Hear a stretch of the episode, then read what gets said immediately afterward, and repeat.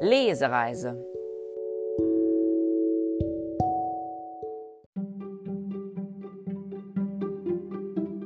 Herzlich willkommen bei Lesefieber hoch 3. Heute werden wir etwas vollkommen Neues beginnen. Ich werde euch nämlich ein Buch vorstellen und es werden bestimmt auch noch viele weitere Bücher folgen. Denn in Homeoffice-Zeiten hier ist es immer wieder schön zu lesen und sich ein Buch zur Hand zu nehmen. Und jetzt den ersten wirklich tollen Buchtipp von mir für dich.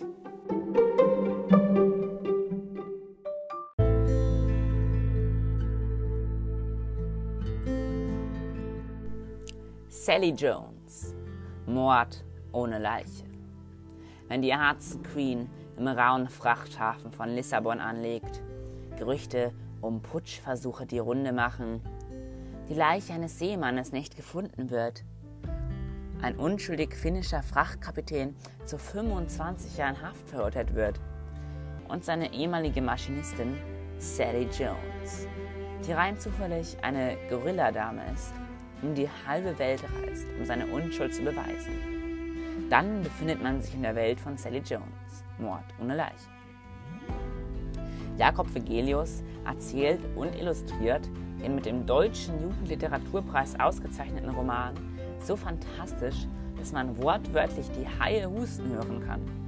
St. Jones ist im Carlson Verlag für 10,99 Euro als Taschenbuch erschienen. Mit 618 Seiten kommt jede Seite auf, hm, mal schauen, auf 1,7 Cent. Also ist doch preiswert. Das ist auf jeden Fall wert.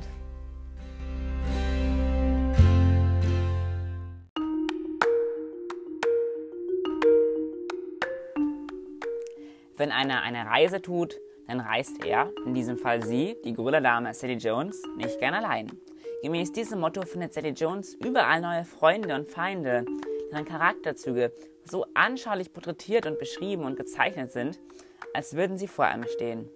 Sie reist auf der Suche nach Alphonse Morrow, den ihr bester Freund Henrik Koselka umgebracht haben soll, unfreiwillig von Portugal bis Indien und wieder zurück. Dabei wird in Lissabon eine Verschwörung aufgedeckt Waffen werden geschmuggelt, auf See mehrere Attentate verübt und Sally Jones in Bombay entführt und von einer geheimnisvollen Ölmafia als schachspielender Affe eine Maharaja geschenkt. Dieses Buch ist so genial wie anregend schön und für jeden zwischen 9 bis 99 Jahren geeignet. Es sind für dich für eine intensive, überraschende, spannende und anrührende Weltlesereise.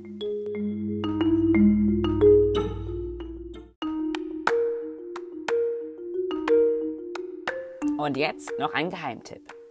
Wem die 618 Seiten von Sally Jones zu viel sind, kann auch im Bilderbuch Sally Jones eine Weltreise in Bildern von Jakob Vigilius genüsslich schmökern. Es ist sozusagen die Geschichte vor der Geschichte von diesem Buch.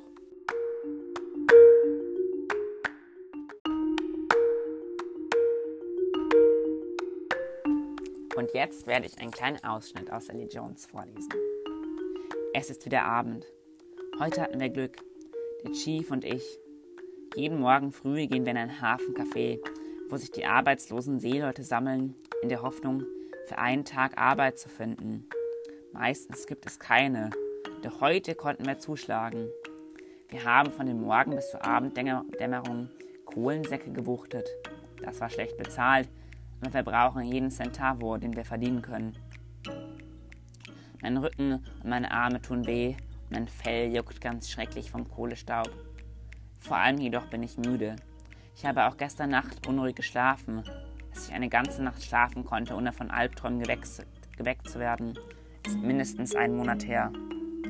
Und immer stellen sich dieselben Träume ein.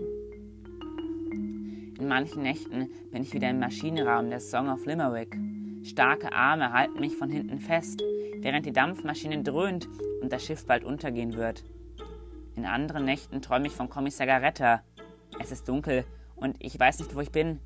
Vielleicht zwischen den Gräbern auf dem Friedhof von Prazeres. Ich kann nur Garettas kleine Augen sehen. Sie leuchten kalt unter seinem Hutkrempe und ich rieche verbranntes Schießpulver aus seiner Pistole. Der Schuss hat noch immer in meinen Ohren wieder. Doch der schlimmste Traum handelt vom Chief.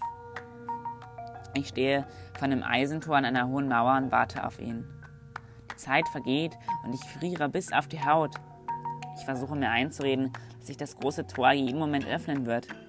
Aber im tiefsten Herzen weiß ich, dass ich mich selbst belüge. Der Chief sitzt für immer hinter der Mauer. Ab und zu schreie ich im Schlaf. Vor nicht allzu langer Zeit wurde ich davon geweckt, dass der Chief mit hocherhobener Rohrzange in meine Kajüte gestürzt kam. Er hatte mich schreien hören und dachte, jemand habe sich an Bord geschlichen und wollte mir etwas tun. Und so hatte es ja auch sein können. Wir haben uns hier in Lissabon gefährliche Feinde gemacht. Nein, jetzt bin ich zu müde, um mehr zu schreiben. Aber morgen geht es weiter. Ich freue mich so sehr über meine neue Schreibmaschine Underwood No 5. Heute ist es neblig. Der Nebel kam am Nachmittag vom Atlantik hereingezogen. Ich war vorhin auf Deck und konnte nur bis zu den Krähen weiter draußen auf dem Kai sehen. Vom Fluss sind ab und zu die heiseren Nebelhörner der Schiffe und der Klang der Schiffsglocken zu hören.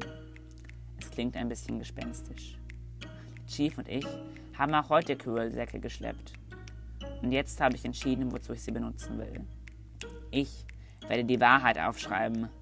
Die Wahrheit über den Mord an Alphonse Moreau. Damit alle es erfahren, was wirklich passiert ist. Vielleicht wird das Schreiben mir helfen, mich von meinen Albträumen zu befreien.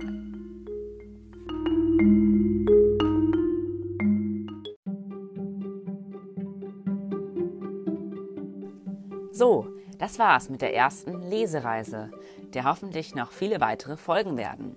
Nach unserem Kurztrip in den Hafen von Lissabon lade ich euch herzlich dazu ein, euch das Buch mal selber anzuschauen oder auszuleihen. Es ist wirklich toll. Tschüss, bleibt gesund.